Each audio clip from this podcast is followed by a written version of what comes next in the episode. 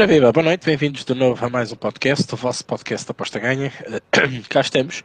Um, hoje um bocadinho desfasados das Champions, mas também às tantas com mais argumentos para podermos estar aqui uma vez mais uh, para debater então este meio de semana. Este meio de semana, como eu disse, Champions e, claro, Liga Europa. Bom, o facto de nós termos, cá, nós termos estado cá ontem para antever os jogos de hoje, não nos impede de ver os jogos de amanhã e, sobretudo, Liga Europa. Mas também nos permite falar um bocadinho uh, no pós-Champions do primeiro dia da Champions, nesta terça-feira.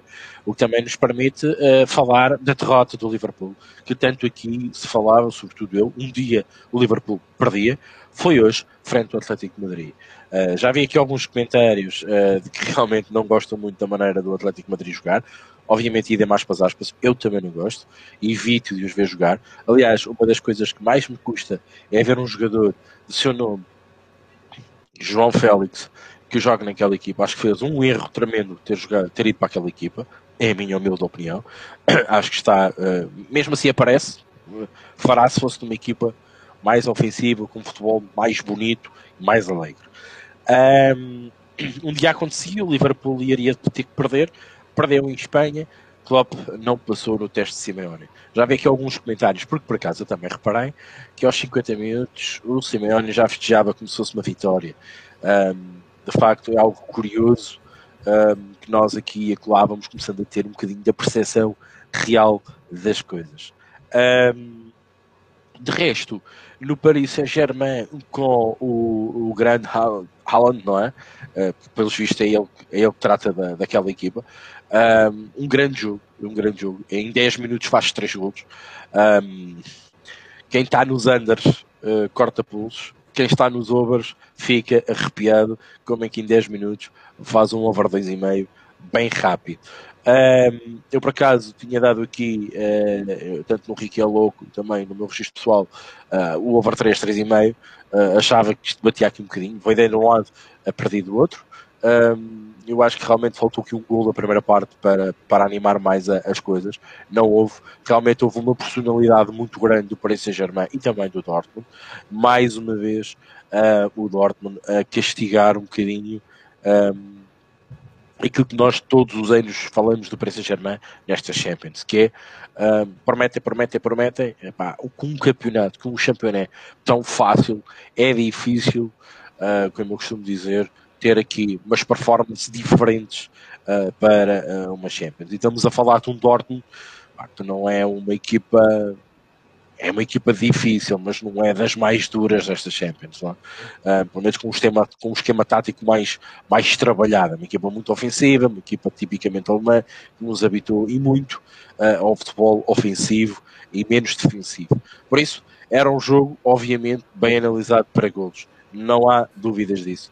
Por isso, uh, nós estivemos mal praticamente nas análises, para aquilo que eu fui vindo também no portal, os prognósticos, era um, um jogo para golos. Epá, realmente a surpresa da noite é a derrota uh, Jurgen Klopp na ida a essa Espanha, afrontando o Simeone. Para mim é uma surpresa, pelo menos, epá, nota mínima, era um empate. Isso não aconteceu. Obviamente que o Simeone e a equipa do Atlético Madrid sabem aquilo que faz, que é defender, defender, defender, defender. Toda a gente sabia isso. Quem foi à procura aqui um over baixo a fugir para os altos ficou encurtado, um bocadinho encurtado na, nas cordas, né? digamos, não conseguiu, pelo menos nem um over 2 isto, isto bate. Quem, quem trabalhou este jogo em leve à espera de ambas marcam também correu mal. Um, um late goal também correu mal. Realmente um jogo uh, à Simeone. Não é à toa que eu digo, Atlético Madrid sempre que joga, saco, ok? Liverpool, aqui é que se esperava um bocadinho de diferença, que voltassem a fazer aquilo que sabiam fazer melhor, que é resolver às vezes nos últimos minutos, pelo menos empatando, levando a partida para a Inglaterra, com menos uma maneira muito mais confortável. Uh, não irá acontecer, mas também não é uma decalagem muito grande. Agora, não se esqueça, não esquecer é que vão ter que defrontar um Atlético Madrid ainda muito mais defensivo um, nos seus terrenos. E aí eu acredito que possa ser diferente. Mas depois passo na mão, cá estaremos para debater essa Champions. Por isso, esta emissão, e já aqui com o meu balanço uh, da Champions, passo e dando tempo aqui também ao Rodrigo para divulgar o nosso programa nas redes sociais, e telegrams e afins. Dando-lhe tempo, e claro, esta emissão não corria bem sem ele estar aqui connosco e passar na emissão para ler também os comentários e, claro, também dar a sua opinião relativamente a este dia da Champions. Rodrigo, boa noite, bem-vindo. Boa noite, Rick. Boa noite para todo mundo que está no chat ali, que eu já vou ler os comentários. É, é, você lembra aquele programa que a gente fez sobre a prévia das oitavas de final da Champions? Eu achava que o Atlético de Madrid podia ser o que ia dar surpresa no Liverpool. Mas, ó, vou te falar a verdade, eu vou admitir aqui que nem eu acredito nisso. É. Não acreditava mais nisso. Não acreditava nessa ideia. Porque é. eu vi alguns jogos do Atlético aí. Pelo amor de Deus, né? Não que o Liverpool tivesse sobrando também, tava naquele modo avião né, que a gente discutiu aqui, né, Rick? Sim. Time muito pragmático, fazia o mínimo, ficava. Fazia, não tava dando show, né? Mas é, não sei se se sustenta esse resultado na Inglaterra, sinceramente. Lembrando da Champions do ano passado, com aqueles jogos que o Liverpool fez recuperações incríveis na Inglaterra. Não sei se o Atlético de Madrid. Claro, o Atlético fez a lição de casa que não, além de marcar o golzinho dele, foi não tomar, né? Se mete um golzinho lá, pode transformar o jogo num jogo tenso, né? Obrigar o Liverpool a fazer 3 a 1 não, não que seja impossível, mas é, é um time chato o Atlético, né? Quando quer, né? Mas não dava não tava esperando mais isso na, do Campeonato Espanhol tem sido miseráveis, né? Contra equipes fracas. Equipes fraquíssimas. É, no outro, torcer muito pelo Dortmund, né? Torcer muito pelo Dortmund avançar. Dar a pica no fundilho do Neymar para fora da Champions para ele ver o que é bom para tosse. Mas esse Haaland é um, é, um, é um caso engraçado, né? Eu tenho observado o Flamengo, o Real Madrid, principalmente aqui na América do Sul, já gastou 140 milhões de euros comprando Vinícius Júnior comprando Rodrigo, o Rodrigo, comprando agora o Renier, o City tentou com o Gabriel Jesus, todos tentando descobrir o próximo Neymar, o próximo Messi, o próximo Cristiano Ronaldo, tentando acertar, né? E aí na Europa também tem acontecido, o Real Madrid contratou aquele norueguês, até que fez gol contra eles aí, é, um monte de flop vai o Dortmund e contrata o cara que parece ser um monstro, o moleque é mó novo e parece ter a, tem a frieza de um cubo de gelo, né, mano? Ali no. Uh, um centroavante parece clássico, assim, mas de muita qualidade, né? E o Dortmund vai lá e contrata o cara pela metade do preço de um do que o Real Madrid comprou, né? É, é, é engraçado, eu acho, acho curioso. É, vamos lá, deixa eu ler os comentários aqui. Tá, deve estar tá todo mundo puto. Porque não bateu over no Liverpool.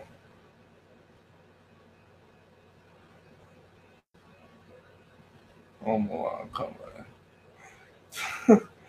Boa noite, Ricardo Felipe. Após esse jogo do Liverpool, só não vê quem não quer. A indústria do futebol, assim como da música, toda manipulada. A equipe do Atlético, sem dúvida, a mais chata e ridícula de sempre. É dá pra negar que é um tipo chato, chato mesmo. É, aí eu, eu tenho um comentário que o Rick já leu. Boa noite Alexandre Paiva. Já sabemos quando vai ser a derrota do Liverpool para Premier Bournemouth. Bournemouth. Bruno Nunes, boa noite, grande abraço. Ao Ricardo Rodrigo, excelente trabalho. Abração para você também, Bruno. Boa noite para Luiz Batista, para Paulo Silva, o Fernandão. Paulo Silva safou o PSG. É. Rodrigo avaliou a máquina, tirou o cabelo, mas esqueceu a mano. Acabou a bateria, pô. Acabou a bateria. Isso daqui é o. É o, é o, é o segredo de sucesso. É, Paulo Silva, segunda mão, PSG sem Verratti e Munier, importante. O outro era para Ander em pré. Boas pro Ricardo Teixeira, Ricardo NBA.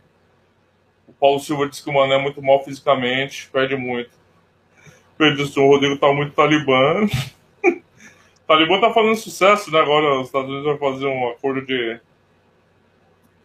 um armistício com o Talibã, pô, eu já, já me inspirei. O Paulo Silva disse que o Atlético com o Diego Costa é bem diferente. O Ricardo diz: Rick, esse 1x0 para mim deixa o Atlético como favorito a passar. Muito perigoso esse 1x0. É um resultado ideal, né? É, Paulo Silva ajuda muito defensivamente, é forte no contra. O Diego, né? O Emanuel, sim, tô vendo. Já peguei teu nick lá. Vou ver lá. Como eu te disse, gente são quatro administradores lá do, do Telegram, né, o Emanuel? A gente tem que ver o que aconteceu. Máquina Haaland, pois é, cara. É o Lewandowski 2.0. Cachemira, tava no Under no Liverpool. Bota que tem boa noite, pessoal. Penteado do Neymar. Tudo lido, Rick. Ok. Uh, bom, uh, também vendo aqui alguns comentários uh, e falando do, do, do, do, avançado, realmente é, basta ter olheiros, não é? Basta saber o que é que realmente aquele rapazinho já tem feito, não é? Um, não é à toa, não é à toa que o Dortmund foi, foi buscá-lo. Eu, eu acho que a maior parte das equipas, e claro está, o Rodrigo vai, vai já dizer, então, e o Rodrigo veio de onde, e os outros vieram de onde. De facto é verdade. Mas o futebol brasileiro uh, inspira um bocadinho mais confiança, onde aquele rapaz, uh, digamos, uh, andava, não é? E, e, mesmo assim, obviamente, os, os, digamos, os, os agentes de futebol também não chegam a todo lado. Provavelmente o agente do Alan não era o melhor agente do mundo, não é? Era um agente normal, que, que, que tentou fazer o melhor negócio uh, para o avançado e escolher às tantas também a melhor equipa para que este avançado pudesse explodir da melhor maneira. Porque eu acho que o Alan, no meio de um Real Madrid, ele tinha que marcar mesmo muitos golos uh, para tirar a certos lugares, certos vícios daquela equipa. Eu às vezes continuo que, que, e continuo a achar que a, ascensão rápida dentro de um, de um, jogador que passa de um clube menos conhecido, mas que já se mostra, e vai para um grande clube, às vezes esse passo é muito grande. Porque às vezes no, no clube onde, onde, vamos jogar, onde esse, onde esse avançado, seja o que for, vai jogar, muitas das vezes é, é um clube de topo, com muitos jogadores de topo. E não é fácil chegar ali e mostrar uh, as qualidades. Eu acho que às vezes mais vale dar ali um, um passo mais curto para uma, uma, uma, equipa que faz Champions, continua a ser uma equipa que se adapta ao futebol. Eu, estou a falar isto um bocadinho do João Félix, por exemplo. Acho que ele deu um passo muito grande e deu um passo muito grande para uma equipa que, a meu ver, não espelha aquilo que ele está a fazer de melhor. E acho que foi um erro. Acho que foi um erro dele, e acho que foi um erro uh, do seu agente. Como é óbvio, o agente quer o melhor para o seu cliente. Neste caso, o jogador. Uh, provavelmente o Félix, de hoje à amanhã, se continuar assim, não vai valer aquele dinheiro todo, nem o Atlético de Madrid virá fazer valer daquele dinheiro todo, ou fazer algum dinheiro com aquele jogador. Aquele jogador, neste momento, já não custa aquele dinheiro.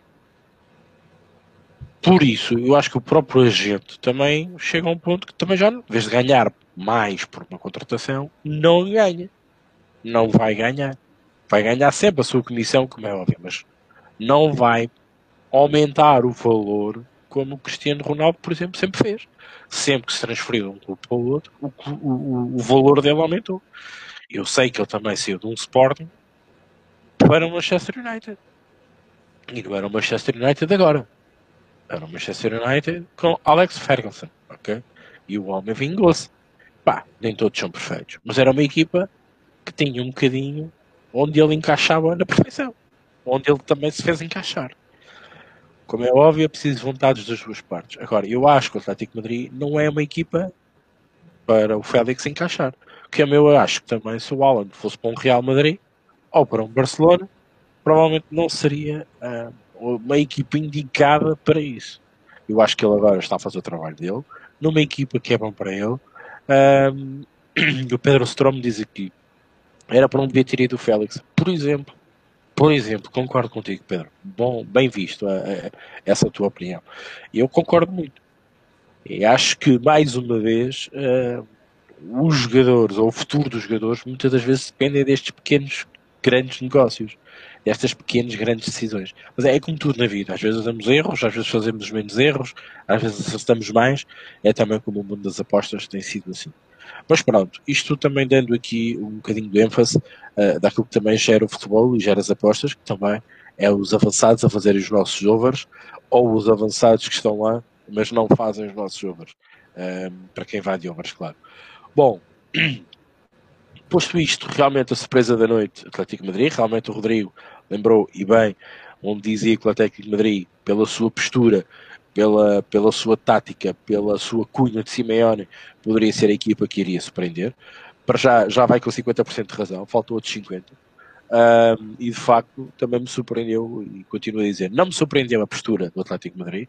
Bem, sinceramente, não, não acho que o Atlético Madrid tenha feito um gol em casa. Epá, era o que se esperava, né?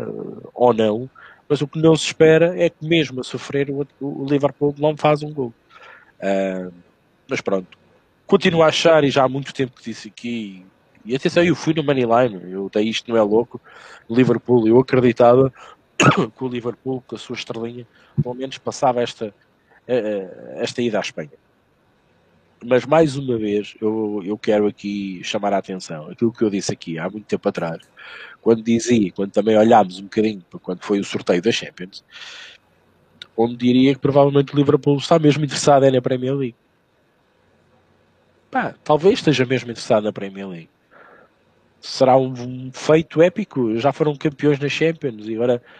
E, mas enquanto aqui andam, e, e parece que a Premier League está tá acessível, eh, até porque o City, com as notícias que houveram esta semana, um, como Pep Guardiola, que hoje vem dizer: nem que deixem o clube à terceira divisão, eu não saio. Onde vimos completamente um City a baixar de performance a, a olhos vistos, onde nós temos aqui explorado ambas marcam com força contra essa equipe. Um, vamos ver o que é que eles vão fazer na Champions, vamos esperar também. Uh, provavelmente agora, segundo Costa, não voltarão tão depressa. Uh, por isso também não sei até que ponto agora o City tenha mesmo as suas atenções viradas para a Champions e que se esteja a marimbar, desculpem a palavra, para a Premier League e sim o Liverpool esteja com caminho totalmente aberto para estar seguro na Premier League. E isto também lhes permite, sabendo que não há ali uma força que os vá chatear muito, gerir um bocadinho, até porque têm pontos para isso, e olharem um bocadinho mais também para esta Champions. A dúvida volta a estar aqui. Esta é a minha opinião. Mas pronto, mas depois deixo-vos também para os comentários, para vocês também opinarem um bocadinho sobre isso. Um, Rodrigo, um, semana a houver, falar então da manhã dos Jogos da Champions, depois Liga Europa, Uh, e entretanto, claro, também ler o resto dos comentários, entretanto foram aparecendo. Sei lá, 25 pontos, será que o Liverpool. Bom, vai saber, né? É, vamos lá. Dita pergunta: se tu fosses treinador do Liverpool, o que é que tu farias neste preciso momento, sabendo das notícias que correm. Obviamente que eles devem saber mais do que nós, como é óbvio. Mas sabendo das notícias que correm, fosses treinador do Liverpool, o que é que tu farias? Como é que tu gerias aquela equipa? Qual era, qual era a tua pressão máxima? Qual era o teu objetivo máximo? Era Premier, é? obviamente. Depois provavelmente espreitas as, as Champions. É? Eu, eu acho que sinceramente quem veio estragar um bocadinho as certezas ou as nossas certezas foi esta questão do City. Porque... Não, eu até acredito, Rick, que ele priorizaria a Premier League, mas em circunstâncias diferentes. Se tivesse três, três pontos do, do, do City. São 25, Rick. Sim, sim, claro. 25 pontos. É, pro, vamos supor que o City ganha do, do West Ham amanhã, vai, 23, vai, 20, 22, né? São 22 pontos, são 7 vitórias, são 8 vitórias. O Liverpool precisa perder 8 jogos, o City ganhar esses 8 jogos a mais para passar o, o Liverpool na Premier League. Hum. Quantas rodadas faltam? Poxa. Realisticamente, eu não acho que é uma preocupação do Liverpool. Eu acho que perdeu, perdido. Acho que ainda dá volta, porque o Atlético, apesar de eu ter acreditado no final do ano, sinceramente, o futebol que o Atlético joga é muito pobre, é muito pobre, tem muito pouca solução. E mas assim, não, não acho que seja preocupação com a Primeira Liga. Acho que é muito grande a margem. Acho que nem no, nos sonhos mais molhados do Klopp ele sonhava com uma vantagem dessa agora no, no começo do ano, sinceramente.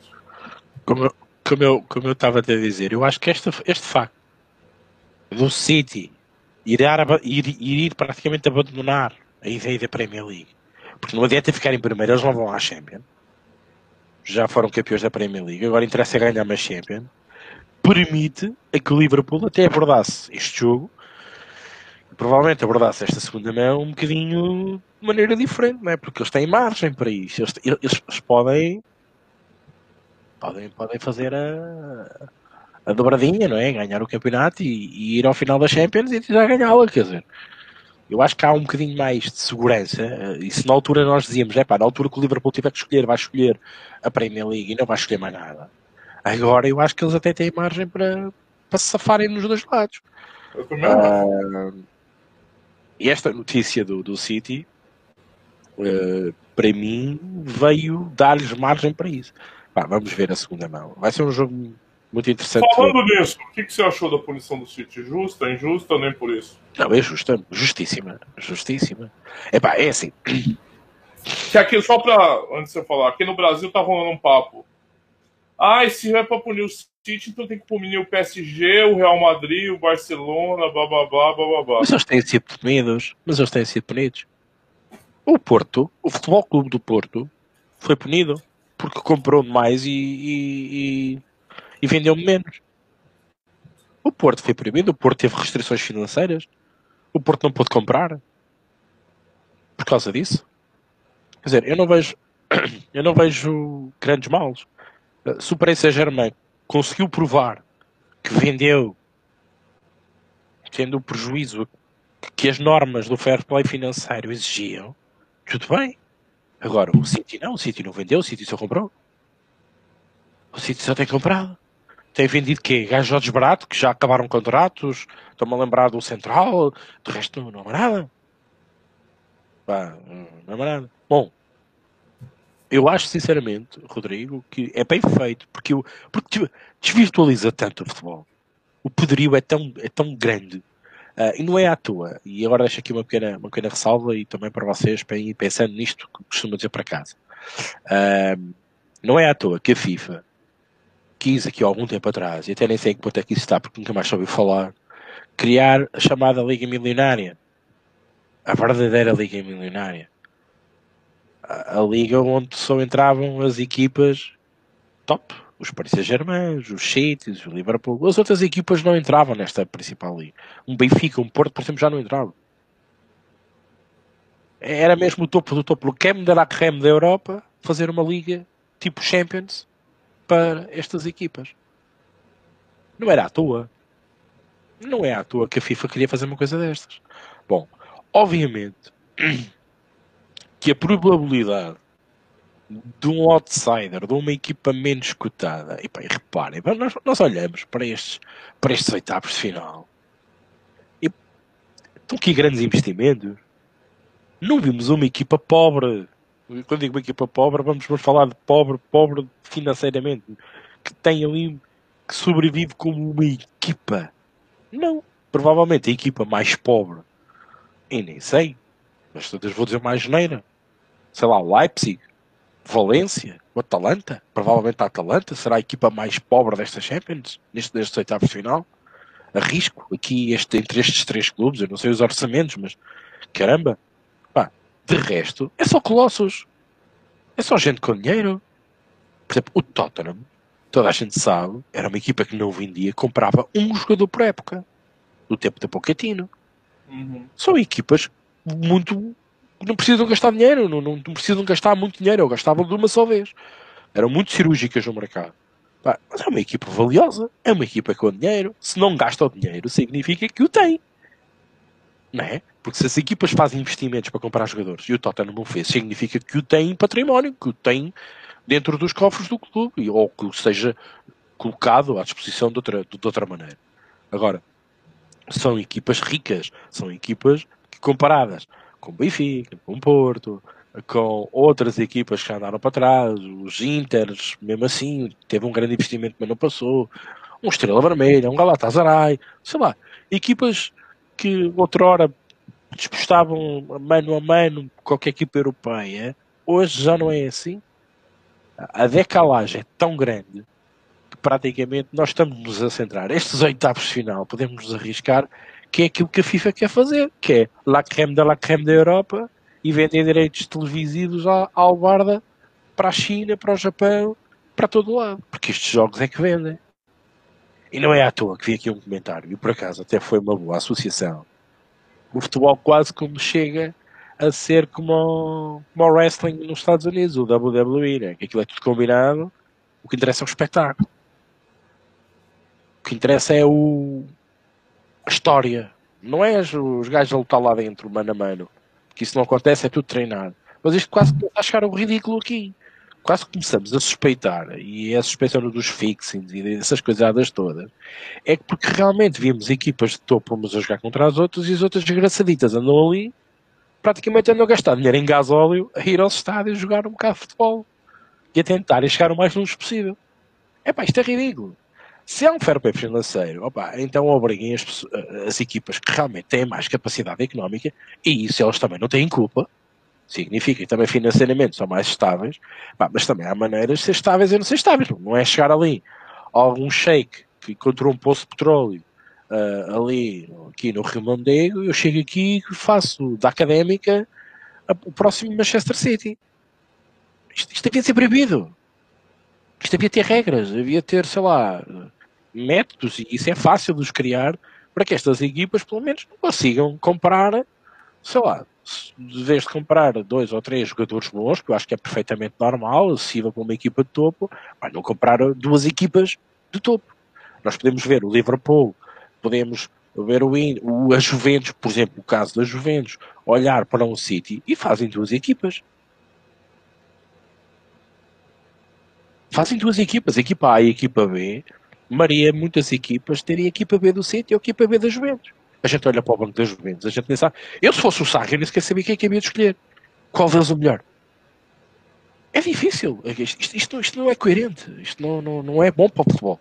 Pá, pronto. E, e, é a minha opinião, e desculpem estar aqui a arrastar um bocadinho mais sobre isso, uh, mas acho que nós devemos, nós, e nós quem aposta, sobretudo quem aposta, começamos aqui, pá, vamos apostar em quê? O, que, o, onde é que está aqui o valor? São todas tão boas. Uh, isto começa a ser quê? mais totobola do que, do que fazer uma aposta perante uma análise de um jogo. Uh, provavelmente nesta Champions, nesta rodada, e provavelmente amanhã, já lá vamos, vou só para passar ao Rodrigo, vamos ter aqui 50-50 nas nossas, nos nossos acertos. Podes querer que não, que sejam 100%, mas são jogos muito difíceis. Vamos a isso, Rodrigo, desculpa. É, não. É eu acho que a discussão do fair play financeiro passa um pouquinho pela discussão do futuro do futebol. E não é só a Europa que está vendo isso, aqui a América do Sul também começa a viver. O Brasil vive um pouco isso. Nunca viveu, talvez seja o mais intenso, mas é necessário um pouco de reflexão mesmo. É, vamos lá, deixa eu ler. O Bota que tem. O Caxibira disse que sempre acreditou na vitória do Liverpool, apesar de ter ido nos Anders. Né? O Bota que tem, tirando o R9, para mim, os melhores pontos de lança europeus. Gente, é... cara, se tentar adivinhar quando vai ter o próximo Neymar é complicado, porque Neymar aparece, não aparece todo dia. Você entendeu? É... Você vai comprar, você vai comprar gato por lebre. É... O Paulo Silva disse que calhar foi ele que escolheu para dar o salto mais tarde, se bem que esse valor é complicado dar o salto, né? Ele acha que o Félix deu um passo atrás. Boa noite, professor Miguel. Pedro Strong onde ter, deveria ter ido o Félix, que o Rick estava falando. O Paulo Silva ainda acredita que dê certo. Acho que o Diego Costa vai mudar. Na pré-época fez miséria com ele na frente. É, às vezes precisa de um tempo de maturação né, também. O João Fernandes, mas a Premier League já tá meio arrumada, né? Total, pra mim já tá totalmente arrumada, nem meio. Caximira diz até poder estar focado na Premier League, mas vou na segunda mão Liverpool, quase menos um. Ricardo Felipe, a odds X2 do Liverpool aos 30 minutos do jogo já estava 2,20. Não acho estranho, as casas já possam saber mais do que nós. É alta mesmo o X2. Mas tava 1x0, né, Ricardo? Eu não acho que também é algo muito fora do mercado você pegar, mesmo um favorito perdendo de 1x0, um X2 acima do par. João Fernandes, o que será que ele tirou o Mané e Salah, né, Ricardo? Fixed, diz o outro Ricardo. O Lázaro Pereira, boa noite, Malta. Hoje foi bom. Cravei Atlético a vencer e o Haaland a marcar. Epa, que é. é. o Snake 2011, boa noite, boa ótima edição, bem-vindo, Snake. O Ricardo Felipe diz: não pode dizer que é fixo, nem que não é fixo. Com os fatos apresentados, meti a moeda mais depressa no fixed. Vitor Pereira, grande look, Rodrigo. mais zoando, mais seus malandros. Ricardo Felipe diz: jogadores ganham milhões por alguma coisa. Esconder segredos. É. é. A velha questão do fixe de match. Eu, nesse, nessa instância de competição, eu não acredito. Não acredito. Se vocês forem envolver os valores que estão envolvidos para o avanço para uma próxima fase de Champions, conquistar um título de Champions, sinceramente, eu não, eu não acredito. E, e, e a favor de quem? Do Atlético de Madrid?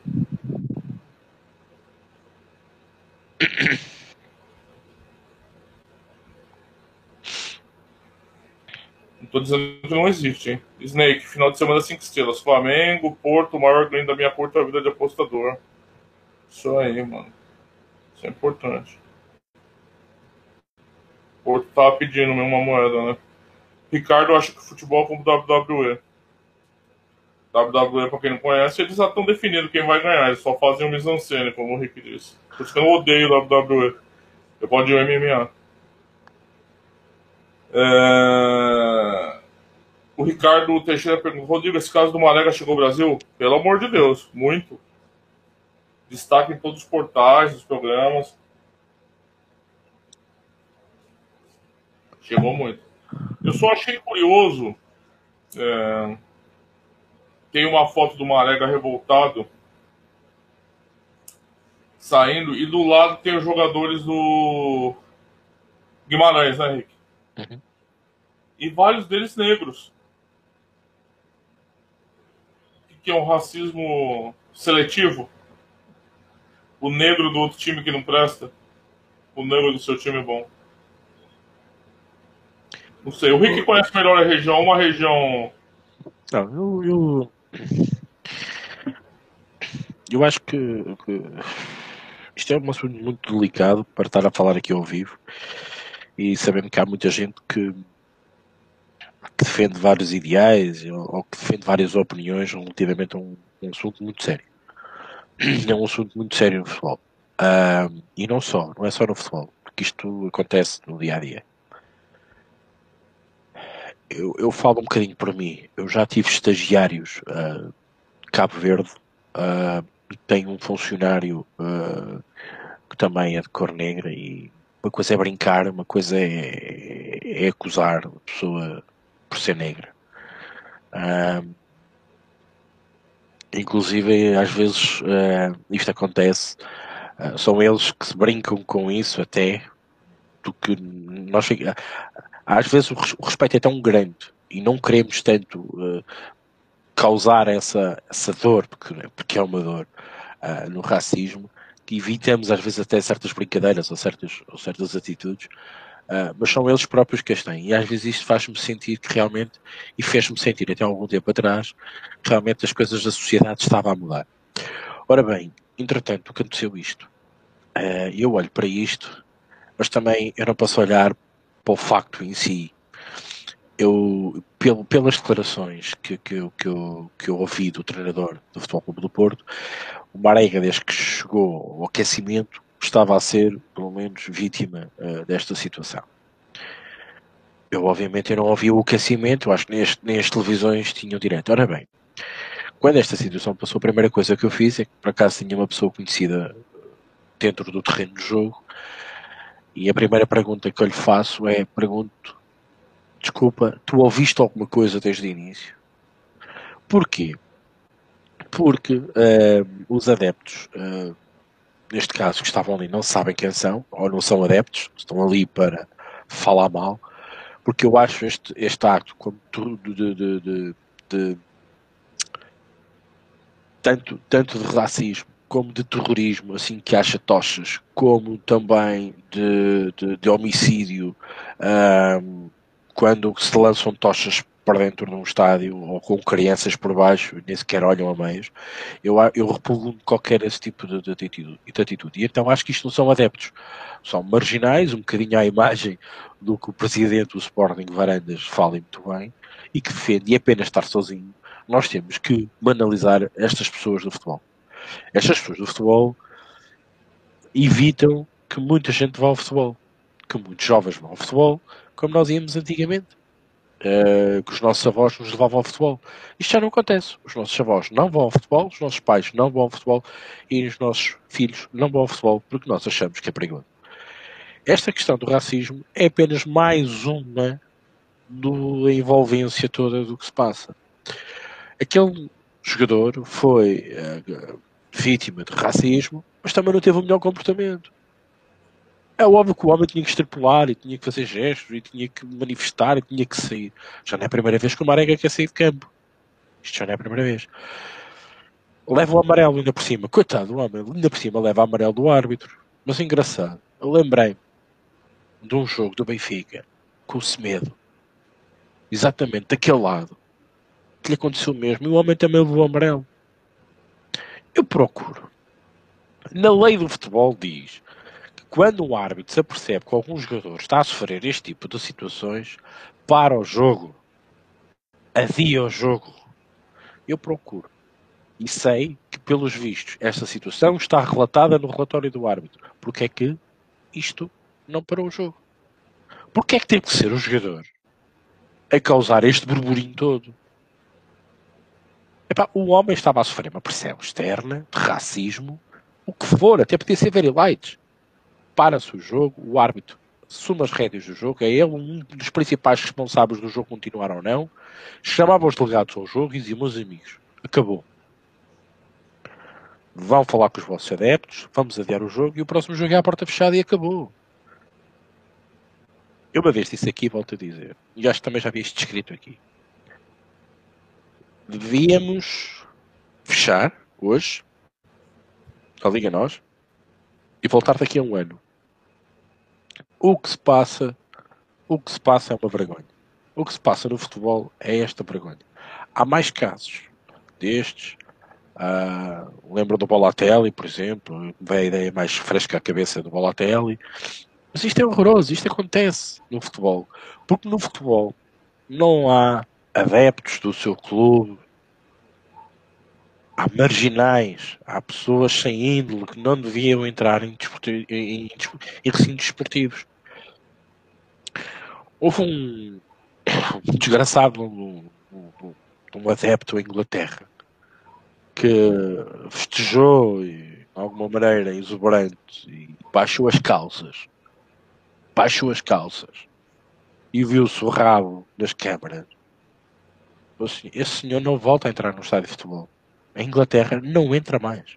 Ele não pode comprar bilhetes para ir ver um jogo. Ele não entra dentro de um, de um terreno de jogo.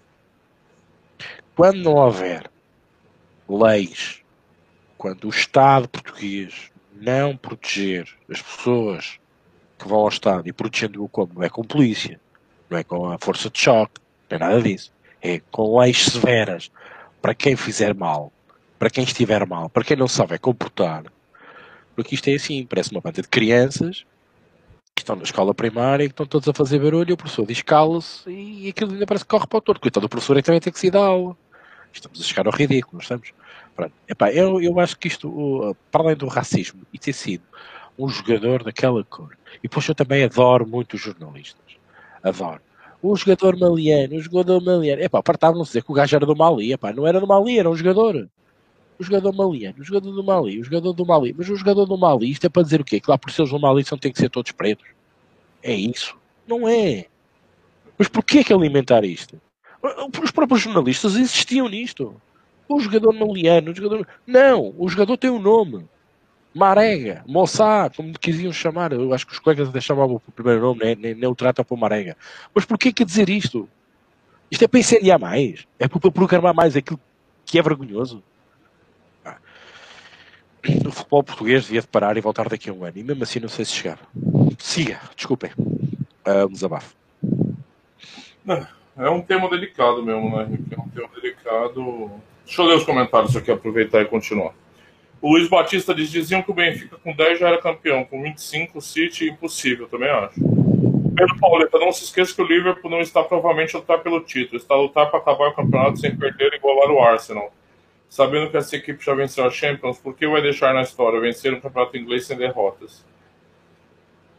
Eu concordo, Pauleta, mas assim, não acho que o peso seja tão grande.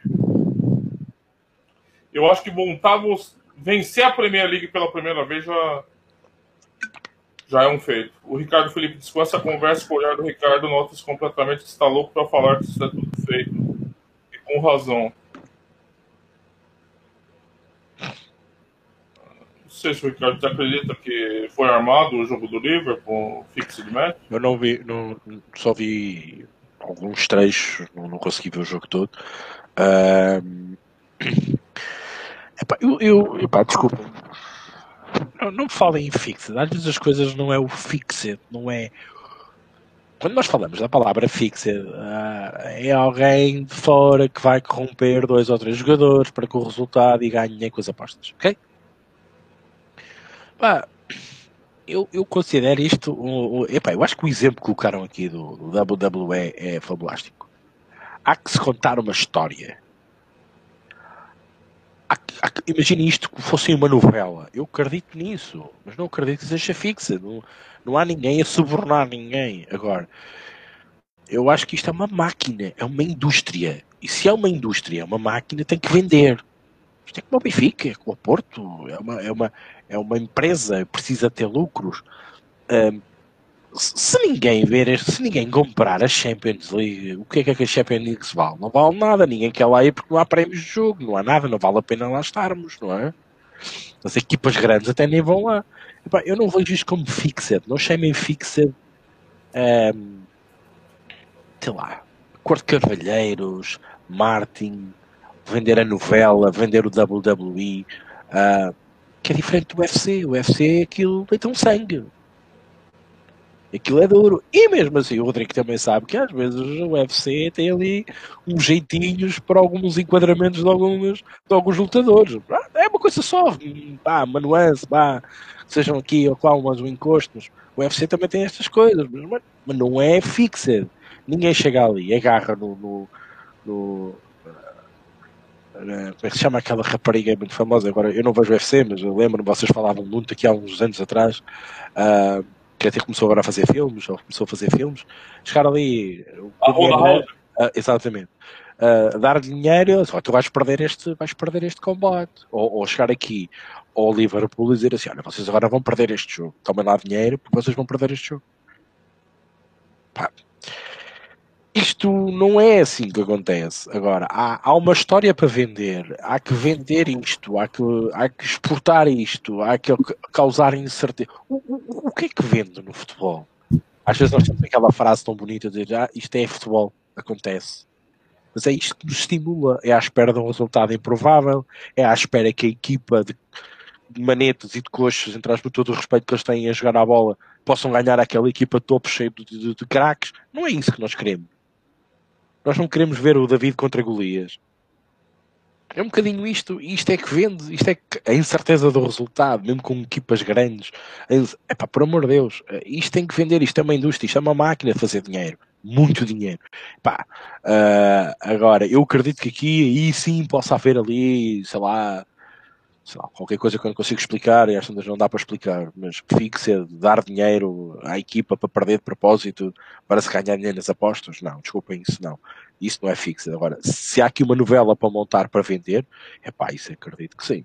Se alguns sorteios, às vezes a gente vê, como é que, como é que, aquilo, como é que aquilo calha assim?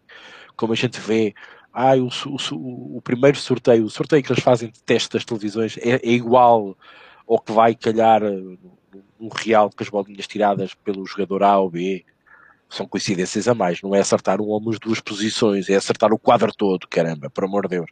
É pá, isto, está. Estas coisas é que realmente nos deixam na dúvida, mas É, não me levem a mal, eu não acho isso que seja um fixo, eu acho que isso é uma novela que tem que se contar e tem que se, tem que se vender.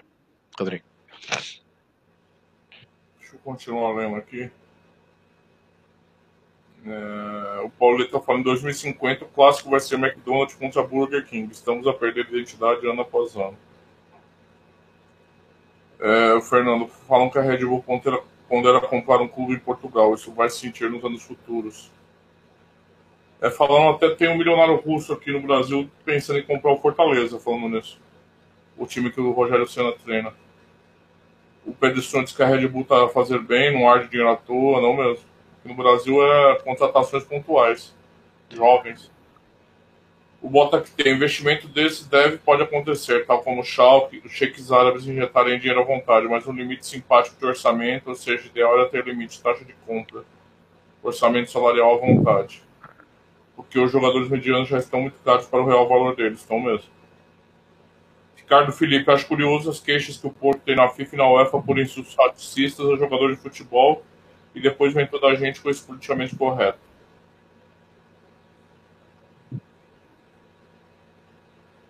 Bota tem um na Liga Portuguesa estilo de Falcão, Vinícius, Jackson e Slimani atualmente seria muito mais caro.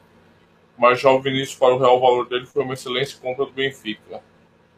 Pedro Strong diz que o Barça está controlado, a Juve compra dois, vende ou dispensa outros dois, os ingleses que são exagero, eventualmente o Madrid. PSG, né? Agora diminuiu um pouco, né, Pedro, mas o PSG também. O Ricardo Teixeira diz, mudando de, de tema de muitas horas mesmo, mas isso foi para tirar uma adega abaixo. 90% deles não são racistas, acreditem.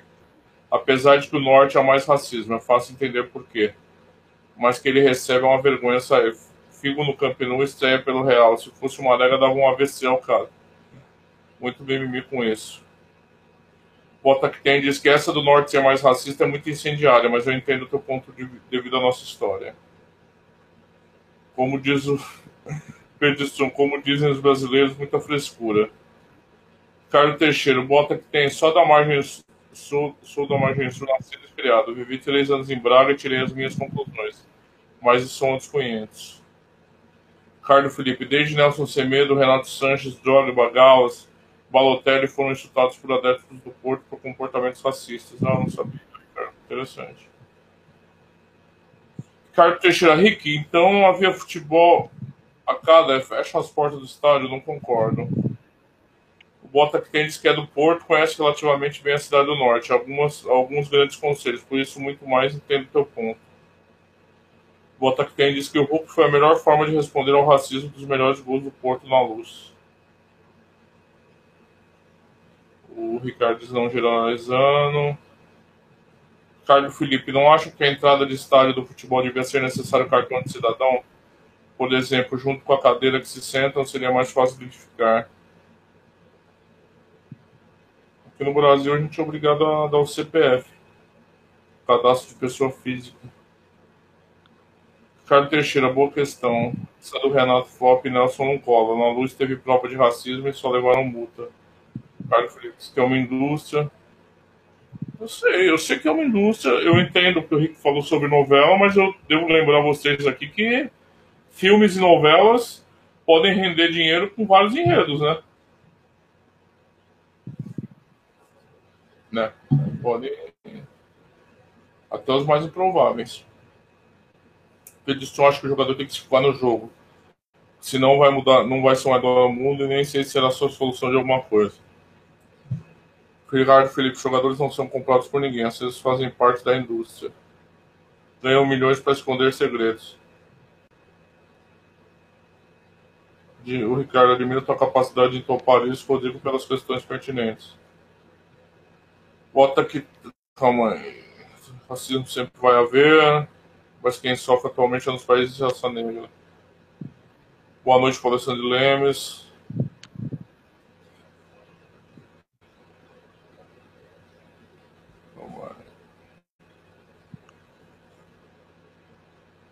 O Ricardo Felipe ainda ontem topei o mercado que era X2 mais Marshall para marcar a 3,39 e não a 1,28. Curioso só ver esse mercado para esse jogador. Sérgio Rodrigues, há coisas maiores que futebol. Malega fez muito bem sair, mal deste país quando era mais preocupado com 22 graus de chutar uma bola do que umas dezenas ignorantes a glorificar o racismo. Boa noite pro Curi. O Ricardo Alexandre diz, Ricardo, com tudo isso, amanhã o West Ham a marcar um gol não tem valor? Ah, o Rick tá indo com umas marcas no City tudo Exato. É o meu EV positivo deste ano. Alexandre Rick, hoje o Haaland fez dois gols. A primeira vez que eu vi dele aqui foi nessa live com o integrante que não participa mais. Esqueci o nome, mas dava boas tips da Championship. Diogo? Será que era o Diogo, Rico? Não sei. O, o João Fernandes também vai numa das marcas no City. O Diogo era Estados Unidos, Suécia. Mas... E eu acho que também de vez em quando também dava um bocadinho no Championship, sim, oh, sim. sim. o, Haaland, o Haaland começou onde? No, lá nas Noruegas da vida, né? Sim, eu acho que foi mais por aí. Ele falava, era, o, o, o, Diogo falava alguém do Championship, que agora também passa, uh, mas falava no Championship e também falava nas ligas inferiores, dos jogadores mesmo de, de, de sim, era o Diogo, um, Bolt. Uh, eu acho que era o Diogo, eu acho que era o Diogo, mas também falava de alguns jogadores que queriam aparecer e até chegaram e dar o mau pai, exatamente, Paulo Silva. Era isso, obrigado. Uh, falava de alguns jogadores que podiam aparecer, porque pronto, ele via muito futebol, ele via, via os jogos, então conhecia muito bem os jogadores. Uh, e, e referia aqui alguns que podiam ser a próxima promessa, mas também não me esqueço que o Diogo não gostava do Salah. Uh, Lembro-me que ele um dia disse que ele, que ele iria desaparecer, que, que na próxima época até nem, nem, nem seria o mesmo, e não deixa de ter um bocadinho de razão, não, não é um eh, da, da, da, época passada, não tem-se visto tão um bocadinho abaixo, normal, também não acho que nenhum jogador consegue estar sempre lá em cima, a não ser Cristiano Ronaldo e Messi, não é? Eh, por isso é que eles têm as bolas de ouro que têm, Uh, mas pronto, mas compreendo e percebi a ideia na altura do Diogo e defendia muito que o Salah não, não era um jogador que lhe agradasse, havia, havia valor em outros jogadores e o Alan também era um desses um, que também, também ele ia falando aqui. Um, posto isto, um, falar um bocadinho então de, da manhã eh, de Liga dos Campeões, uh, até porque estamos quase a chegar aqui ao, ao cimo da hora.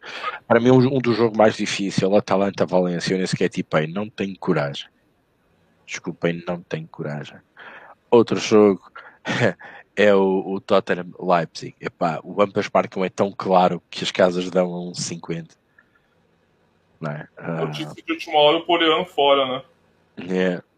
E... O Mourinho tá, tá um de azar também, né? Vamos ver o que. Eu não sei como é que vai ser a postura do Mourinho. O Mourinho sabe que vai ter uma equipa ofensiva pela frente. Eu não sei se o Mourinho se vai retrancar com aquela ideia que ele sempre tem. Uh, ou se vai jogar o jogo pelo jogo e está sujeito, está sujeito isto a ser a descambar em overs ou, ou, ou levar aqui uma sujeito a levar uma cabazada porque o Tottenham também não defende muito bem e sofre golos não digo qualquer equipa da Premier League, mas das principais equipas da Premier League, uh, por isso este Leipzig também não é, um, não é uma equipa de coitadinhos, né? sabem jogar muito bem à bola, tem muita facilidade a fazer gol e acredito que se vejam aqui papos de aranha com, neste jogo. Epá, obviamente as casas também vão alinhando daquilo que nós pensamos. Por isso é, é difícil extrair aqui um bocadinho de valor uh, neste, neste jogo, sinceramente. Rodrigo, uh, Champions, depois passamos para a Liga Europa. Eu acho dois jogos muito complicados. É... Ah, parabéns, Rodrigo. Óbvio, né? O óbvio volante. É... Acho que é... os movimentos que jogaram as odds do Atalanta para 1,60 para mim não sei se justifica. O Atalanta não sabe muito bem o que está fazendo aqui na Champions, né? Caiu no colo dele a, a vaga. O Valencia é um time bem cínico, carismático, igual. Eu acho que pode. pode eu tô quase uma mais um que tá 1,80. Eu acho que isso é uma risca muito comprido com o Atalanta. O tem estofo para ver de 1,50, 1,60 é, em casa contra o Valência. O Valência não é, não é um time bom. Ainda não fiz a aposta, estou com muita vontade. Pô, o Tottenham a 0 é muito chamativo. Mas as ausências são muito decisivas, né? E se esses caras estivessem em campo, as odds não seriam essas disponíveis nesse momento, né? Perdeu o Sporiano nessa nesse momento, já com tantos problemas ali de, de é, o Mourinho realmente não tá, não tá levando muita sorte aqui nessa, nesse momento, né? Principalmente o Kane agora. É, complicado, são, são figuras muito importantes, principalmente ali no, no comando de ataque. Vai ter dificuldades. E isso eu acho que nós marcam. Será que não vamos ter o Mourinho alto carro, como era o antigo Mourinho, para viver na Champions? Faz 1 a 0 segura e vai especular na Alemanha? Eu não sei. Vai jogar de forma franca, como ele tem jogado na Premier League. Alguns jogos o Tottenham tem jogado de forma muito franca. A questão é que o Tottenham não tem jogado porcaria nenhuma na Premier League. Mesmo os jogos que ganha são jogos arrastados, né? O Tottenham tem sofrido bastante na Premier League. É...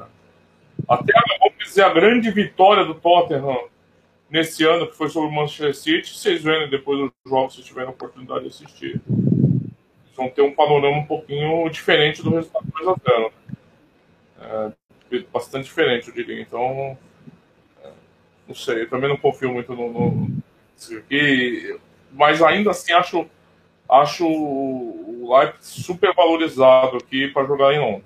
Ainda acho. Mas Ainda não peguei o Asan Zero porque tenho visto alguns jogos do Tottenham né? e as exibições têm sido muito decepcionantes. Ah, então, eu, eu para amanhã estou tentando muito o, o fazer mais um a favor do Valência. E no outro jogo da, da uma equipe. É, é só um pessoal está falando de estádio.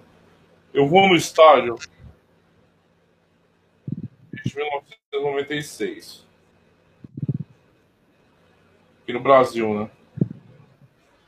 E o que eu ouvia no estádio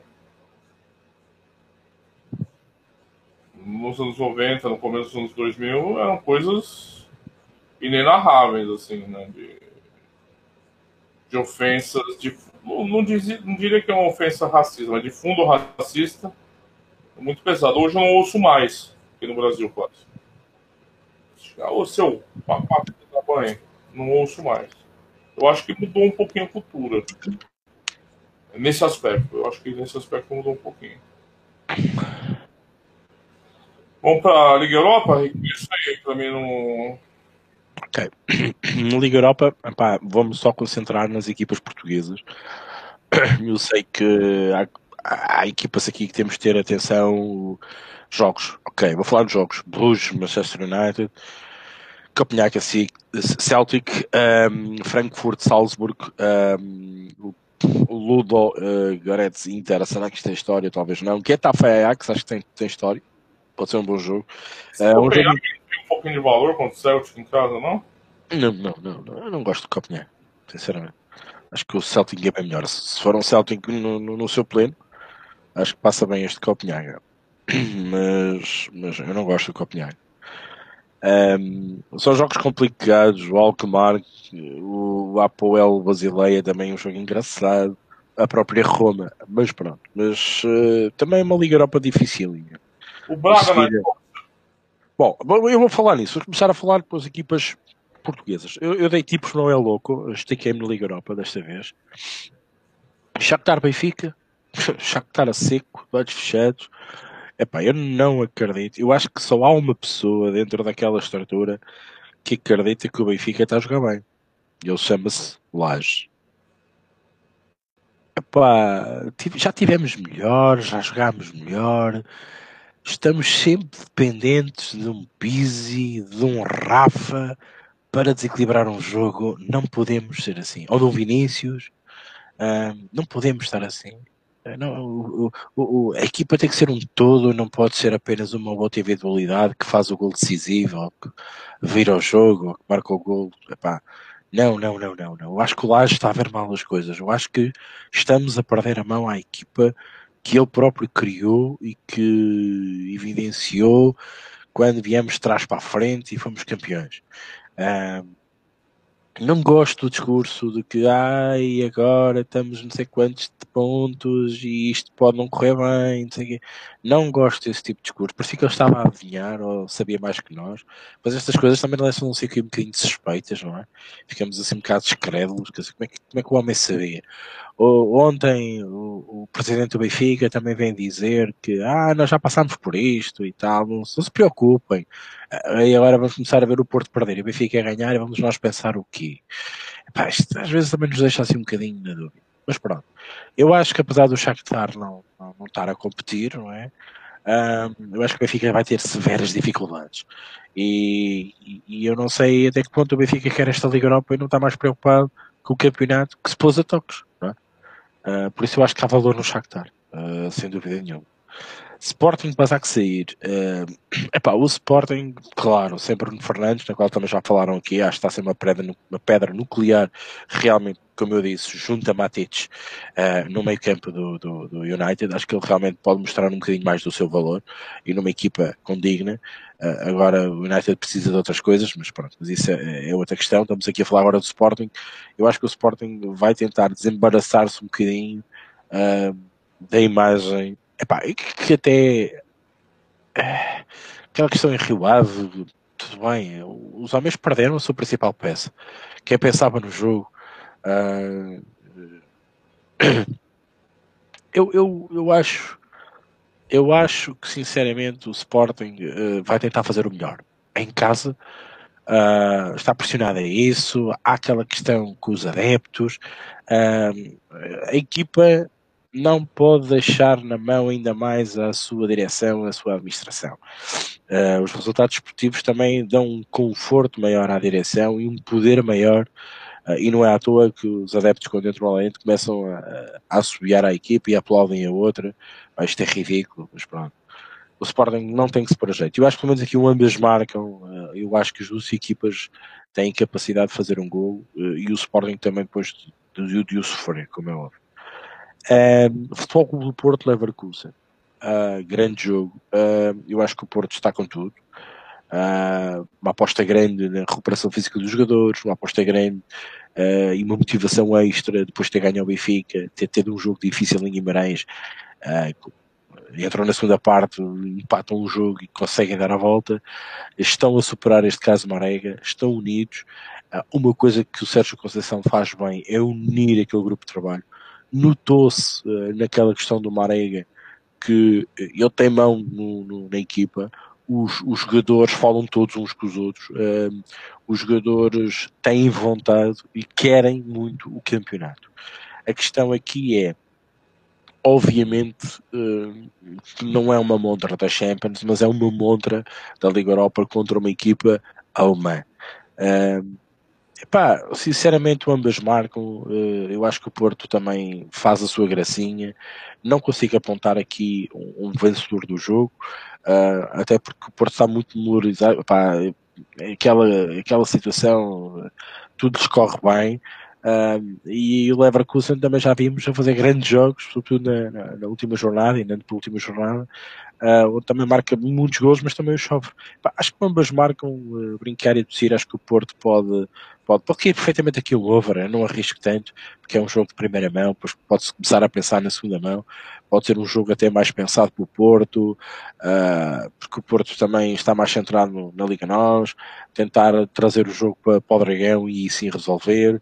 Também com, com uma pressão não tão em cima dos ombros, porque agora a pressão está no Benfica e não neles. Uh, eles só têm que fazer o trabalho deles e continuar a fazer, e a pressão está, no, está na luz e não está no dragão. Por isso, uh, ambas marcam para mim é, é, é, uma, boa, é uma boa hipótese. Uh, outro jogo engraçado que está aqui bem por baixo, Olympiacos Arsenal, vai ser engraçado, o Arsenal parece que também voltou a, a acreditar. Falar do Braga com o Rangers, uh, e o Rodrigo perguntava isto. Eu acredito muito no, no, no Braga, sinceramente.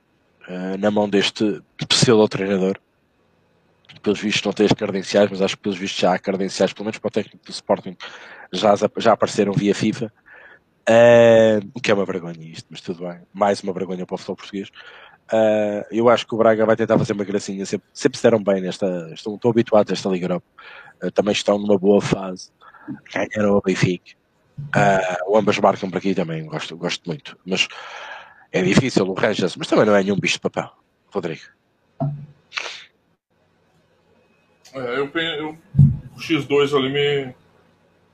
bem conservador, mas.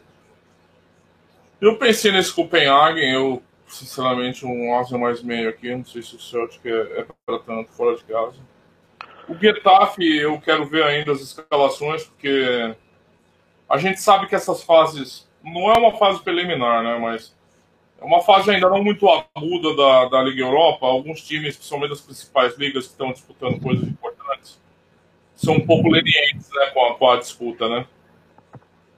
E é um adversário que, se você não for com força máxima e for muito devagar, o Ajax ganha fora.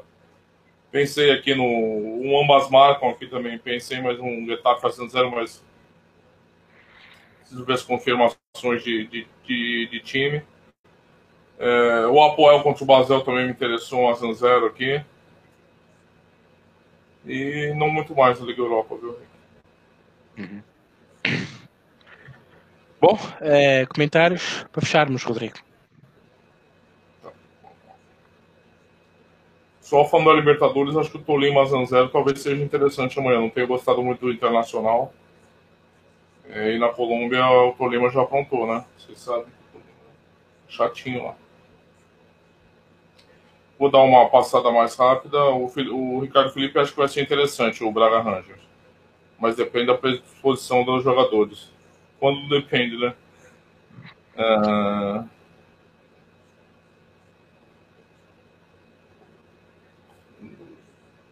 Calma aí.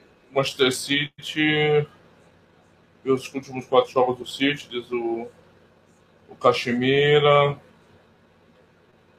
Então, Bruno Fernandes está ganhando muita atenção no United, espero que se aguente psicologicamente, diz o Walter que tem. O Zé Augusto diz que é um empleaço, ele está reclamando do banimento do chat da aposta ganha, só por ter aconselhado o pessoal a irem simples. Ele mandou um abraço para nós, disse que não é nossa culpa. Né? Vamos ver isso aí. Pedro Strong, o que vai acontecer quando proibir no estado de chamar de panasca aos jogadores? Homofobia no futebol não é. São ofensas generalizadas. É preciso, senão mata assim tudo. O Zé Boas, acho que racismo não pode haver, mas insultar o árbitro já é permitido. O Alessandro lembre-se que lembrando que o Valência se classificou na Holanda contra o Ajax, não me engano, não é um time bombo. É, eu acho que é um time bem cascudo, por sinal os grandes da Espanha têm, têm dado bastante luta. Bota que tem diz que o Leipzig está em queda, mas não sou muito conhecedor da Bundesliga. Diz que o Stuttgart, o Stuttgart, o Stuttgart está dando dinheiro para ele na Bundesliga 2. Diz que as coisas corrigem com o tempo, agora sempre tem um jogador ouvir ofensa para tudo. Qualquer dia é fácil para as claques pararem o jogo que não esteja a sua equipe. É isso tem que ter sido muito cuidado, até a questão punitiva, né? Tem uma discussão muito forte se o clube é responsável pelo comportamento da torcida, né? Isso já aconteceu aqui também. Aqui de punição por jogar coisa no, no gramado, mas é... o Zé Boas disse que é período linguagem corporal e o balneário do Benfica está destruído por dentro. O Bruno Lage mentiu, já sabia que ia perder no Dragão com o Braga. O Tucumã tira sarro aqui da questão do, da linguagem corporal. O Lázaro Pereira disse que a atitude do Benfica já vinha a ser displicência aos jogos valentes. O Snake viu valor nos gols na Liga Europa. Mesmo na primeira mão, Snake, tem um pouco de receio na primeira mão. O Ricardo Felipe gosta de uma boas marcas no Porto Leverkusen. É interessante mesmo, hein? É interessante. O Leverkusen é um time bem ofensivo também. O Rui Felipe Almeida gosta muito dos gols no Braga Rangers. 2,5 acima do par. O Bota que tem diz que Braga, se não perder fora por muitos, tem tudo para lutar pelo resultado em casa. E ele acha que o esporte vai passar um mal bocado mesmo sendo em casa. É, não deve ser um jogo difícil contra esses turcos, não. Tudo lido, Rick. Ok. Bom, a uh, linguagem corporal uh, não é todo mentira.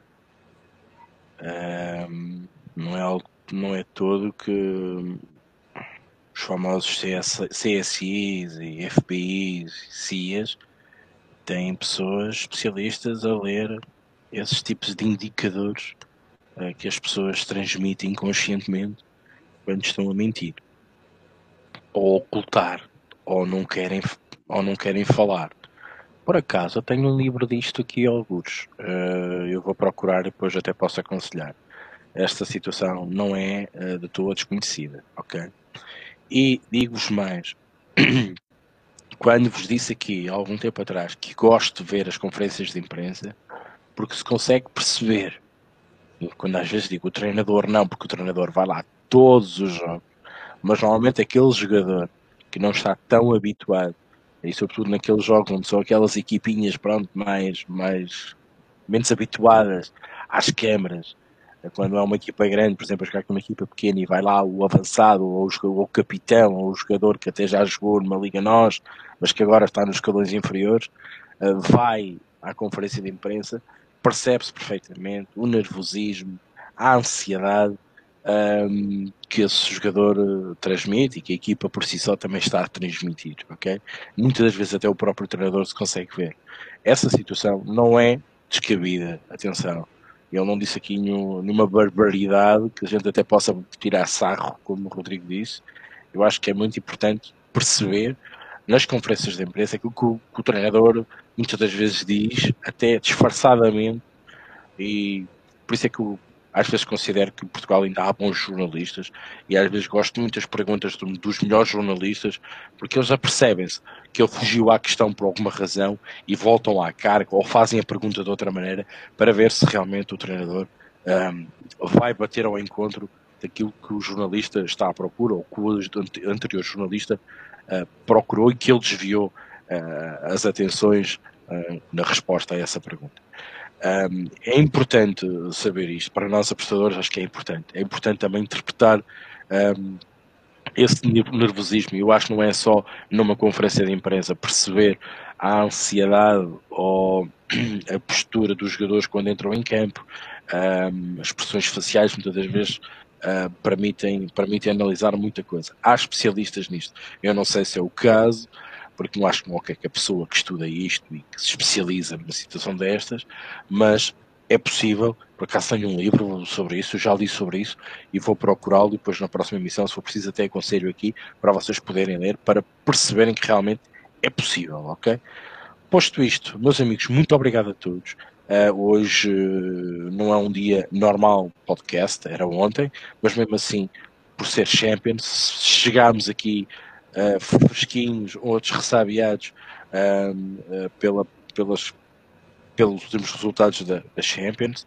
Vamos, conseguimos debater pelo menos os jogos da manhã, a dos da Liga Europa também, e tivemos aqui muito boa gente, para cima de 40, eu agradeço a todos, há aqueles que também vão nos ver depois, há aqueles que nos vão ouvir apenas, uh, no Spotify, no iTunes, nas plataformas disponíveis, há muita gente que até transporta isto para MP3 para uh, fazer-vos companhia, muitas das vezes no carro, no emprego, onde possam uh, ouvir esta emissão. É mesmo um gosto estar aqui. Um, o Rodrigo também, certamente, que partilha desta, desta mesma opinião. E é bom também sentirmos o, o feedback quando às vezes a gente já nem se lembra do que é que falou ou tocou naquele assunto e alguém que vem ao Telegram e nos menciona e diz: o Ricardo, olha o Brest, marcou tu tinhas razão. Uh, e é bom saber que vocês nos ouvem e que, e que esperam para menos que as coisas aconteçam quando batem certo é tudo muito lindo, não é? quando não batem é que é pior, mas as chamadas de atenção vocês realmente uh, aproveitam e uh, se tornam um bocadinho melhores. É, é a satisfação que me dá nestes podcasts, é essa, é ver depois que vocês realmente tiram o, ou rentabilizam pelo menos o tempo que estão aqui a, ouvir. Agora, menos tempo, mais conciso, mais compacto, mas uh, carregado de qualidade. Por isso, agradecer também a companhia do Rodrigo, a vossa também, e sem mais demoras, Rodrigo, mais uma vez, muito obrigado. Quinta-feira cá te espero. Estaremos aí quinta-feira, podcast carnaval, hein? Escolha a fantasia. Hum. Vem Neymar. Tá bom, não tem problema. Fantasiado. Tá, bem Neymar. Uh, bom, obrigado, Rodrigo. Uh, vamos então uh, esperar por essa emissão na quinta-feira. Obrigado a todos vós. sem mais demoras, vamos então dar por fim desta emissão. Quinta-feira, à hora do costume, eu e o Rodrigo cá estaremos, então, para debater o fim de semana de apostas, que isto agora é quase non-stop, e apareçam, coloquem like, partilhem, estejam também connosco no Telegram. Um, não se esqueçam dos, dos artigos, mais um artigo eh, que eu acho que também foi muito interessante escrever neste fim de semana, por isso, mais motivos para estarem perto de nós e quinta-feira estarem aqui também para debitar as vossas ideias, os palpites, os tips, as dicas, os comentários, que o Rodrigo aqui faz muita questão de ler e ficar gravado aqui uh, no YouTube e depois também nos MP3 das várias plataformas. Por isso, sem mais demoras, maltinha, até quinta-feira. Um abraço, até lá.